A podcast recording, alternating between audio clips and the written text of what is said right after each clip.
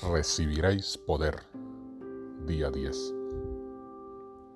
Nosotros, los cristianos actuales y el mundo en general, nos hallamos bajo la conducción personal y directa de la tercera persona de la deidad, tan ciertamente como los discípulos lo estuvieron bajo la dirección de la segunda, es decir, de Jesús.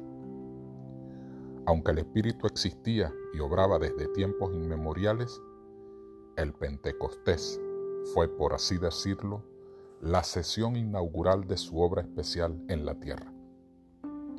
Lo mismo sucede con Cristo, pues sus biografías comienzan en Belén y terminan en el Gólgota, a pesar de que Él existía desde los días de la eternidad.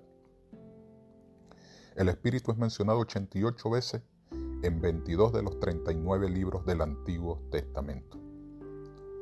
Las huellas de la tercera persona de la deidad pueden trazarse a lo largo de los siglos desde el comienzo del mundo.